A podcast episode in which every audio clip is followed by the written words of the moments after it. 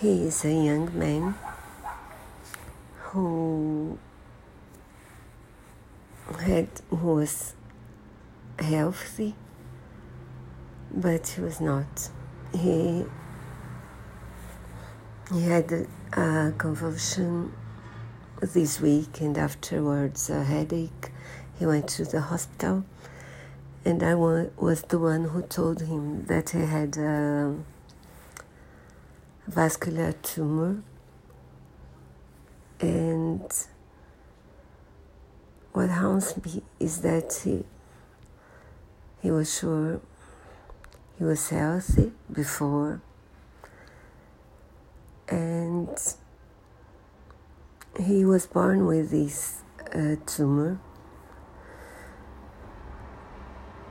He's young, and I'm not sure he'll be well afterwards because I'm not sure that he's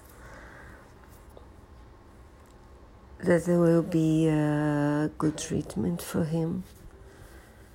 I hope there is. I do hope there is. And he recovers and everything will be fine, but I'm not sure.